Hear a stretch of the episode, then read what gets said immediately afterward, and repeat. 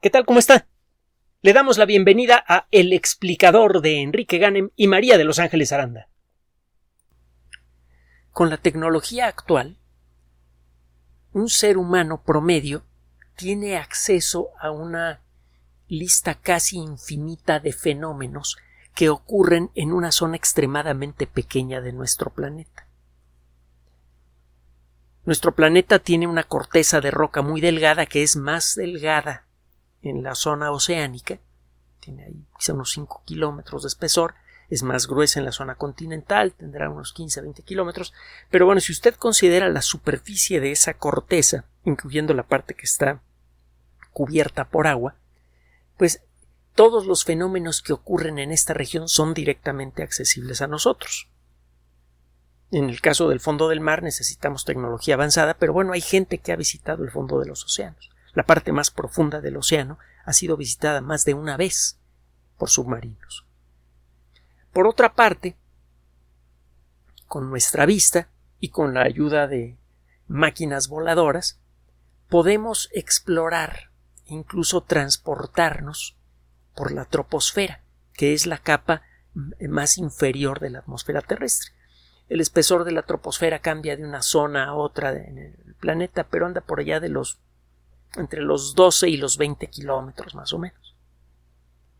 En este pequeño intervalo, en esta capa que mide entre 20 y 30 kilómetros de espesor que arranca en la parte más profunda de los océanos y termina en la frontera de la troposfera, le decía ocurre una cantidad casi interminable de fenómenos extraordinarios muy diferentes.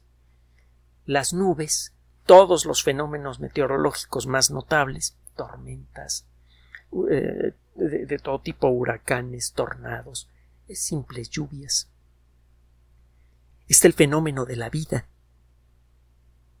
Simplemente piensa en todas las especies conocidas para, para la ciencia moderna y las que faltan por descubrir, que son las más. Piense en toda la riqueza de paisajes en la superficie de seca de nuestro planeta y en el fondo de los océanos esta pequeña región de nuestro planeta es rica en experiencias. En contraste, el cuerpo mismo de la Tierra parece un lugar aburrido. El interior de nuestro planeta tiene en el centro una esfera prácticamente sólida hecha de hierro y níquel, que es eh, la fórmula básica del acero inoxidable, Alrededor de esta esfera hay un mar de hierro y níquel y algunos otros elementos químicos. Eh, este mar líquido literalmente de, este eh, esta segunda capa de acero inoxidable líquido que está en continuo movimiento es responsable por generar el campo magnético de la Tierra. El núcleo externo. El núcleo interno es sólido, el núcleo externo es líquido. Tenemos una idea bastante clara de su existencia, de su, de su estructura general, etcétera, etcétera, en buena medida gracias a la a una tecnología que se parece a la que se utiliza en un consultorio médico en donde hay un aparato de ultrasonido. Los terremotos generan ondas de choque que viajan por el cuerpo de la Tierra y que son analizadas con la ayuda de sismógrafos y computadoras de una manera muy similar a la forma en la que los sistemas de ultrasonido analizan los pulsos de sonido que son enviados al interior del cuerpo de una persona los ecos permiten dibujar el perfil de lo que hay adentro. Bueno, sabemos que existe el núcleo interno, sabemos que existe el núcleo externo y luego viene el manto de la Tierra que forma es, la, la parte más importante de nuestro planeta en volumen. Si usted dibuja en proporción a nuestro planeta, verá que la corteza es delgadita, delgadita. Nuestro planeta tiene 12.750 kilómetros de diámetro la corteza eh, a nivel de los continentes tiene un espesor promedio de 40 kilómetros, en algunos lugares es más delgada, en otros es más gruesa. En los océanos anda entre los 3 y los 5 kilómetros de espesor, la corteza es delgadita, delgadita en relación a la Tierra. Luego viene el manto que ocupa casi todo el cuerpo de la Tierra y en el centro está el núcleo que es más o menos del tamaño de la Luna. El núcleo externo más el núcleo interno. Da la impresión de que lo que sucede en el manto es muy aburrido, no importa qué región del manto de la Tierra vaya usted, va a encontrar siempre lo mismo, roca fundida sometida a una presión espantosa. Y ya. La realidad es que con el paso de los años y con la ayuda de tecnología cada vez más avanzada, hemos ido descubriendo que el interior de la Tierra, que el cuerpo de la Tierra, que el manto terrestre, tiene también una estructura mucho más compleja de lo que habíamos imaginado. También hay riqueza de formas, de estructuras y de fenómenos en su interior, y apenas estamos empezando a entender esa riqueza. En las últimas décadas del siglo pasado, y utilizando la misma eh, tecnología que le describí hace un momento, el, aprovechar la forma en la que viajan los pulsos generados por los terremotos y los grandes estallidos de armas nucleares, por ejemplo, a través de la Tierra, eh, con esta tecnología que se asemeja mucho a la tecnología del ultrasonido, hemos podido distinguir corrientes de magma, es decir, de roca fundida, que suben y bajan por el cuerpo, eh, por el manto de la Tierra. El núcleo de la Tierra tiene una temperatura muy parecida a la de la superficie del Sol, 5500 grados centígrados, que es una temperatura espantosa. En condiciones normales, ningún material podría permanecer líquido o sólido a esa temperatura. En el centro, cerca del centro de la Tierra, el núcleo mismo permanece sólido como consecuencia de la espantosa presión que producen los millones de millones de millones de millones de millones de toneladas de roca que hay encima. Bueno, el núcleo tiene una temperatura terrible o maravillosa como lo quiera ver usted el material que esté en contacto con el núcleo, el material líquido que forma el manto, bueno, semilíquido, el material pastoso que forma el manto, al entrar en contacto con el núcleo supercaliente, se vuelve menos denso. A esta roca fundida, sometida a una presión vastísima, le pasa lo mismo que lo que le pasa al agua cuando pone usted a calentar un poco para hacerse un café o un té.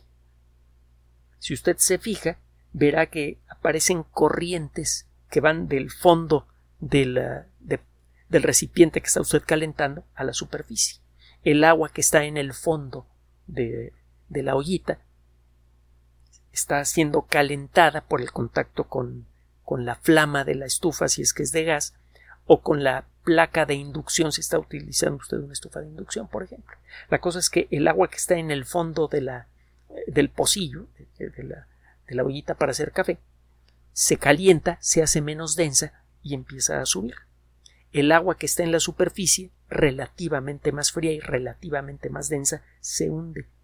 Este proceso se vuelve continuo, se forma una corriente de convección. Descubrimos la existencia de estas corrientes de convección que habían sido predichas por la teoría de la tectónica de placas en el último cuarto del siglo pasado. Gracias a los terremotos y a las primeras supercomputadoras fue posible empezar a ensamblar imágenes virtuales de lo que sucede en el centro de la Tierra y de lo que sucede en el cuerpo de nuestro planeta. Empezamos a distinguir una estructura compleja que a veces se parece un poco a un árbol con ramas muy toscas. Las corrientes de magma que vienen del centro de la Tierra empiezan a viajar a la superficie y se empiezan a dividir estas corrientes chocan contra la base de la corteza terrestre. Empiezan a moverse en forma horizontal y empiezan a arrastrar a las planchas de roca que forman a los continentes en los que vivimos. Son estas corrientes las que mueven a las planchas de roca, las que hacen que se muevan los continentes, las que hacen que las planchas choquen unas con otras que hacen que se arruguen estas planchas, que se froten y se derritan como consecuencia del frotamiento. Eso genera volcanes como el Popocatépetl, por ejemplo. Y como consecuencia de este movimiento a veces la roca se resquebraja y vienen los grandes terremotos.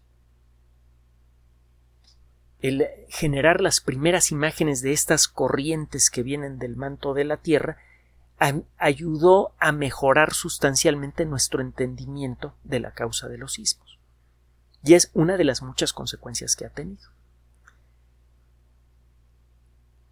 Desde entonces tenemos mapas incompletos, pero cada vez más detallados, de estas corrientes de magma menos denso a una temperatura mayor de la normal que vienen viajando desde el centro de la Tierra hasta la superficie, un viaje que puede tomar centenares de millones de años. Vista desde la perspectiva correcta, desde la perspectiva del geólogo, eh, la Tierra casi casi parece un ser vivo. Si usted ve un protozoario al microscopio, ve que hay corrientes de cosas en el interior del protozoario. Es una experiencia realmente muy, muy bonita el ver protozoarios con un buen microscopio. Todo lo que necesita es una gota de agua sucia, la gota de, un charco, un microscopio decente y un, un, rato de tranquilidad. Es inolvidable la experiencia. Más fácil de conseguir ahora, considerando que hay microscopios bastante decentes, pequeños y baratos que se conectan a los puertos USB de un teléfono celular o de una computadora. Bueno, el caso, bueno, además hay aditamentos que convierten a la cámara del celular en un microscopio. Se lo digo para ver si un día se anima y busca mis protozoarios eh, con, un microscopio y si no, cuando menos búsquelos en YouTube. El caso es que en un protozoario usted ve una cantidad de corrientes eh, muy complejas en el interior del bicho que algo tienen que ver con su vida misma con los lentes apropiados, con los lentes de la geología, en particular de la tectónica de placas, el interior de la Tierra se asemeja al interior de un protozoario. Hay corrientes muy complejas en el interior de la Tierra que afectan directamente a lo que ocurre en la corteza. La riqueza vital de la atmósfera, de la, de la eh, de los ecosistemas terrestres, de los paisajes terrestres, depende de ese movimiento.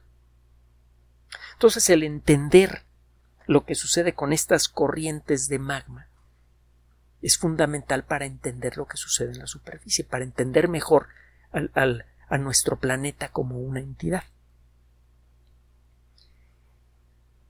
Se creía hasta hace poco que estas, estos eh, chorros de lava caliente que vienen del centro tenían una actividad muy localizada.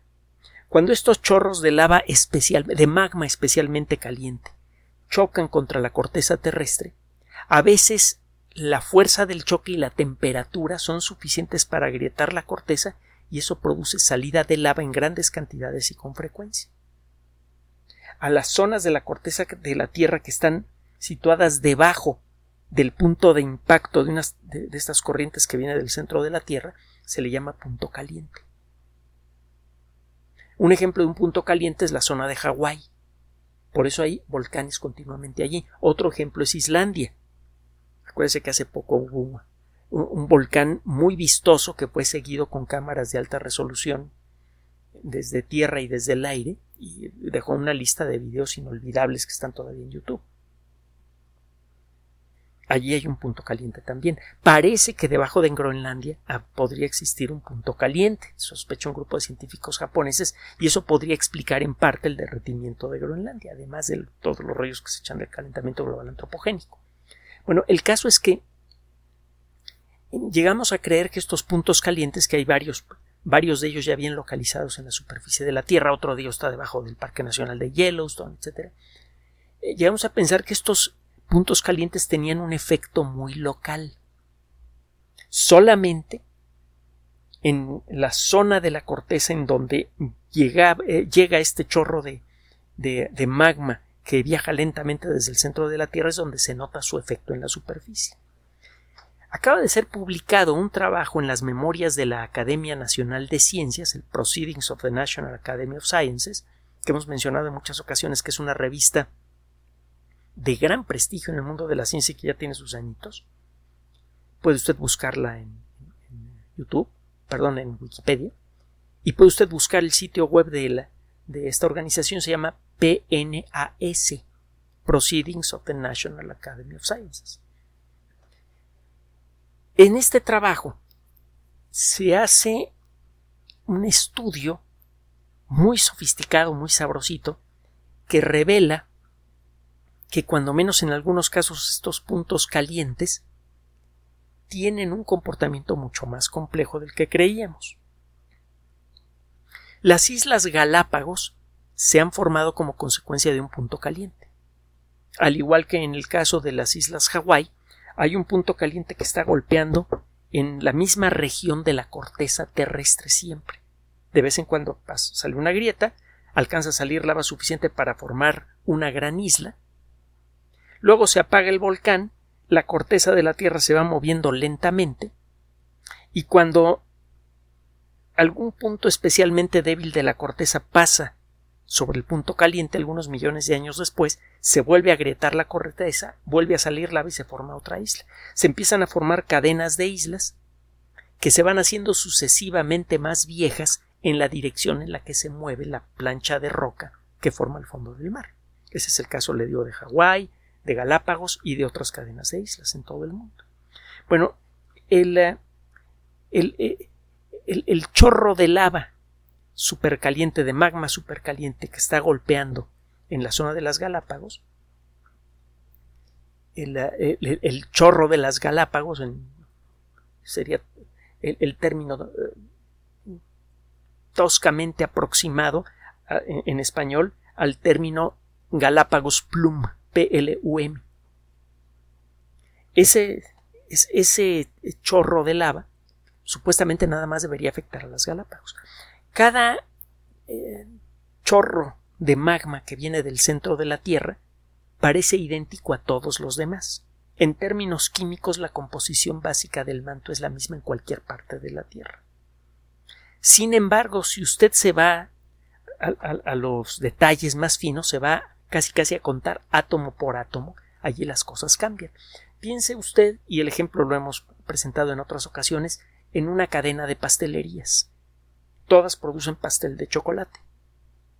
Y para asegurar que ofrecen un producto de altísima calidad y calidad pareja, se hace una receta muy precisa en la que se dice, mira, todas las pastelerías se van a proveer el azúcar de esta fábrica, el chocolate de esta fábrica. se especifica con gran detalle de dónde viene el material, la materia prima. Luego, con balanzas analíticas fabricadas por X empresa, tú siempre vas a pesar exactamente tantos gramos con tantos miligramos de azúcar, tantos gramos con tantos miligramos de leche, los vas a batir durante 37 segundos o 37 minutos o lo que sea, los vas a meter a este horno que todos tienen la misma marca de horno, a, la a X temperatura durante tantos minutos y con eso sacas tu pastel. Y efectivamente, a simple vista, los pasteles de todas las, eh, de todas las eh, sucursales de la cadena se ven igual y saben igual. Solo que por mucho esfuerzo que hagan los maestros pasteleros, y por muy precisas que sean las balanzas, si usted mide casi casi a nivel molecular, qué porcentaje, cuántas moléculas de azúcar hay por eh, cada grano de chocolate, usted verá que el número varía de un día a otro en la misma pastelería y de una pastelería a otra de la misma cadena. Si usted toma muestras todos los días de todas las pastelerías, usted va a generar una tabla que le dice exactamente cuál es la proporción ya a nivel de moléculas de azúcar, de ah, los componentes de la harina, de los componentes del chocolate, etc. Todos los pasteles se ven iguales, pero a nivel molecular, cada día, cada mezcla de pastel queda ligeramente diferente. Es imposible que queden exactamente iguales las mezclas de todos los pasteles. Bueno, algo vagamente similar, bueno, no vagamente, algo similar ocurre con la lava del manto del magma del manto de la Tierra cada burbuja de magma que se ha calentado por el contacto con el centro de la Tierra y que comienza a viajar de manera individual hacia la superficie de la Tierra, tiene una composición química ligeramente diferente. Hay muchos átomos diferentes en esta masa de magma y si usted escoge a los átomos apropiados, usted puede decidir, usted puede recibir varias muestras de magma o de lava ya endurecida que se han encontrado en distintos puntos de la superficie terrestre y usted puede decir oye este magma de aquí es igualito a este otro magma de acá Déjeme ponerle el ejemplo más claro. Estos investigadores lo que hicieron fue tomar muestras de, de lava endurecida y también de magma en distintos lugares de Centro y Sudamérica y obtuvieron una relación entre dos isótopos diferentes del helio. El helio es un elemento químico gaseoso que puede quedar atrapado adentro de las rocas. Aunque parezca que no, si usted pudiera exprimir a una roca de, de, de lava, saldrían gases de allí. De hecho, lo que se quiere hacer ahora en la Luna. Si usted exprime y quema las rocas lunares, puede sacar un montón de oxígeno de allí, lo acabamos de platicar. Bueno, si usted extrae los, eh, los gases, en particular el helio que hay en una muestra de lava, y cuenta cuántos átomos de helio 3 y de helio 4 hay, usted obtiene una proporción. El helio 3 es un átomo que tiene dos protones positivos en el núcleo, eso es lo que lo convierte en un átomo de helio, cualquier átomo que tenga dos cargas positivas en el, en el centro es un átomo de helio, tiene dos protones positivos y un neutrón neutro. Tiene tres partículas en total y dos cargas eléctricas positivas. Ese es el helio 3. Y el helio 4 tiene dos partículas positivas también y dos partículas neutras. La carga total de ambos núcleos es la misma, solo que el helio 4 pesa un poquito más. Bueno, si usted ve eh, eh, por cada átomo de helio 3 a lo mejor encuentro 5 átomos de helio 4 en una muestra y en el otro encuentro 6, usted empieza a sospechar que esas dos muestras tuvieron un origen diferente en el manto de la Tierra. Tiene, usted tiene dos masas de lava que claramente fueron expulsadas de volcanes que fueron alimentados probablemente por estos eh, puntos calientes de los que acabamos de hablar. Si existe esta pequeña diferencia en las proporciones de helio, usted puede decir, ¿sabes qué? Estos dos puntos calientes tienen, eh, tienen una composición química diferente. Estas dos lavas vienen de fuentes internas diferentes, de dos chorros de, magma que viene desde el centro de la Tierra que son independientes. Lo que llamó la atención de estos investigadores es que al comparar la lava que se encuentra en las Galápagos con la lava que se encuentra en el centro de Panamá, la proporción de átomos de helio 3 a helio 4 es exactamente la misma. La probabilidad de que esto sea un accidente es ridículamente baja.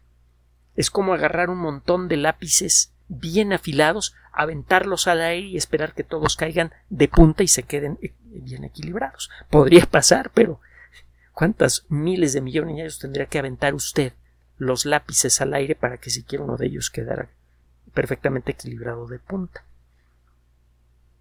La probabilidad entonces de que estas dos masas de lava tengan un origen diferente es muy bajo. Es cero, esencialmente. Casi con seguridad estas corrientes de magma que vienen desde el centro de la Tierra en algún momento pueden comenzar a ramificarse y a crear un sistema que puede ser muy complejo de ramales de, de, de roca fundida que en algunos casos alcanzan a perforar la corteza terrestre y alcanzan a expulsar lava en la superficie. El mismo sistema magmático el mismo la misma corriente de, magma caliente que produjo los procesos volcánicos que le dieron vida a las Islas Galápagos, tan valiosas para la biología y para la historia humana, le dieron vida también a una parte de Centroamérica, a una parte crucial de Centroamérica. Esto tiene un montón de vericuetos. Para comenzar, para poder entender mejor los fenómenos asociados al vulcanismo, los volcanes mismos, terremotos, etcétera, etcétera, de pronto resulta que tenemos que estudiar con más detalle lo que sucede en el interior de la Tierra. El interior de la Tierra tiene corrientes invisibles, pero muy trascendentes, de roca fundida, que pueden volverse muy complejas. Y esas corrientes pueden producir fenómenos volcánicos alejados a miles de kilómetros entre sí en la superficie. La distancia entre las rocas de Panamá y las rocas que fueron tomadas en las Galápagos es de 1500 kilómetros. Eh, el estudio de la composición química de estas fuentes de lava puede además ayudar a discernir, por ejemplo, cómo se van distribuyendo ciertos elementos químicos raros en la superficie de la Tierra. A final de cuentas, las vetas de las minas son consecuencia en buena medida del vulcanismo. Si llegamos a entender mejor cómo eh, ocurre el, eh, fenómeno eh, volcánico en general, podemos entender mejor por qué ciertos elementos químicos de gran valor industrial están dispersos de X forma en la superficie de la Tierra. Esto podría ayudarnos a encontrar más recursos mineros fáciles de explotar. Y esto podría ser de gran valor especialmente para países latinoamericanos que tradicionalmente han tenido problemas económicos serios desde su origen. Si resulta que una fuente de magma que es especialmente rica en algunos elementos químicos valiosos como puede ser el oro, la plata, etcétera, etcétera, se, ha ramificado y ha tenido expulsiones de magma en lugares tan diferentes como las Galápagos y Panamá. De su estudio podría inferirse que en tal o cual lugar podrían existir vetas importantes de oro y plata. Esto podría ayudar entonces al desarrollo de la minería en muchos países y a obtener eh, a diversificar el mercado de elementos químicos raros que ahora son tan importantes para la electrónica, para las baterías de alta tecnología, para los sistemas de producción fotovoltaica de electricidad, etcétera, etcétera. Este conocimiento podría tener un impacto muy importante y muy saludable en el mercado de las materias primas necesarias para el desarrollo de la tecnología eléctrica moderna, entre muchas otras cosas. Y finalmente, este descubrimiento revela que al igual que en el caso de los protozoarios, en el interior de la Tierra hay miles de corrientes desconocidas que controlan la vida invisible de nuestro planeta. Gracias por su atención. Además de nuestro sitio electrónico www.alexplicador.net, por sugerencia suya tenemos abierto un espacio en Patreon, el explicador Enrique Ganem, y en PayPal, el explicador patrocinio por los que gracias a su apoyo sostenemos este espacio. Puede usted descargar gratuitamente estos audios en formato MP3 en Spotify y en iTunes como El Explicador sitio oficial y en SoundCloud como El Explicador y con formato de video en YouTube en El Explicador sitio oficial. Recuerde nuestras redes sociales de siempre, Twitter Enrique-Ganem y en Facebook Enrique Ganem sitio oficial el explicador y los grupos que usted ya conoce. Finalmente, el explicador siempre somos María de Los Ángeles Aranda y Enrique Ganem. Gracias.